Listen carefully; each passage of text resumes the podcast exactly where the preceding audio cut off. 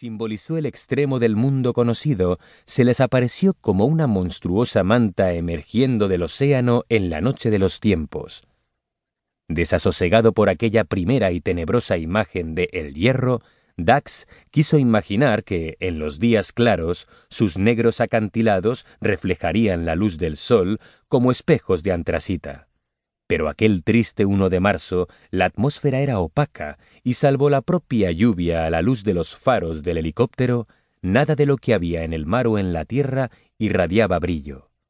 Es como si estuviéramos a punto de aterrizar en la luna pensó el vulcanólogo. 2. Gabriel Sendín, el piloto, hizo descender el aparato. Era un hombre de unos 35 años de edad con el pelo muy corto, la mirada altiva y una de esas mandíbulas cuadradas que suelen inspirar principios firmes o ideas fijas. A Dax le había parecido un militar, pero no lo era. A medida que el helicóptero perdía altura, las nubes se deshilacharon. Entre sus desgarrados filamentos comenzaron a perfilarse los primeros volcanes. Sobrevolándolos, Dax experimentó una emoción familiar, un vacío en la boca del estómago. Vivos o muertos, con cenizas solidificadas o con nieves perennes, los volcanes le conmovían siempre.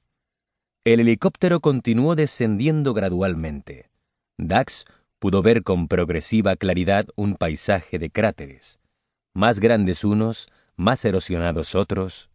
Sus inimaginables explosiones, un millón de años atrás, hicieron emerger desde las profundidades de la cordillera sahariana ese pedazo de tierra que llamaban el hierro.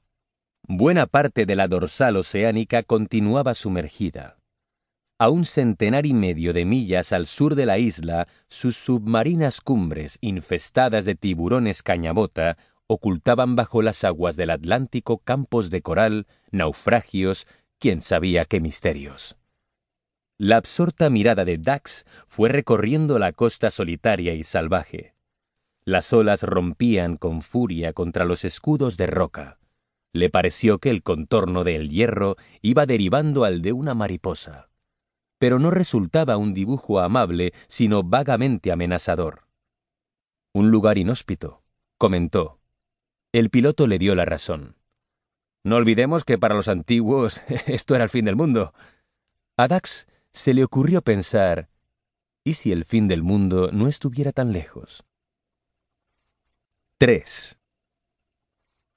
A Ricardo Dax no le faltaban motivos para elucubrar de ese modo.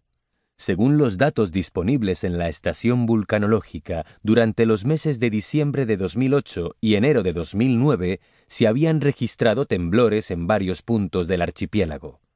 Todos ellos por debajo del segundo grado de la escala Richter, pero encadenados con una frecuencia inusual.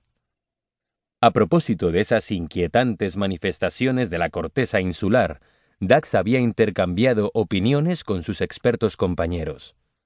En la línea del director Manglano, ninguno de ellos descartaba por completo que en alguna de las islas llegara a producirse lo que de manera eufemística denominaban una erupción tranquila. Por decisión de la dirección, Dax debería hacerse cargo de la subestación del hierro en estado de semiabandono desde octubre de 2008.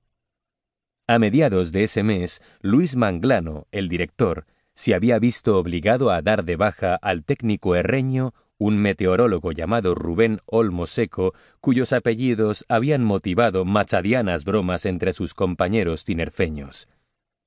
Además de la subestación del Hierro, Olmo Seco se ocupaba de mantener también en la misma isla el faro de Horchilla y el observatorio meteorológico de Malpaso.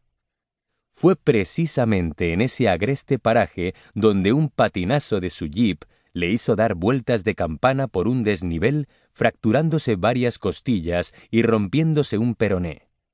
Era dudoso que estuviese recuperado antes del verano, por lo que muy bien Dax, si se adaptaba a las condiciones del trabajo, podría permanecer en el hierro hasta bien entrado el otoño, celebrar allí incluso la llegada de 2010. Uno de sus cometidos consistiría en poner al día el material de la subestación. Con ayuda de un buzo, instalar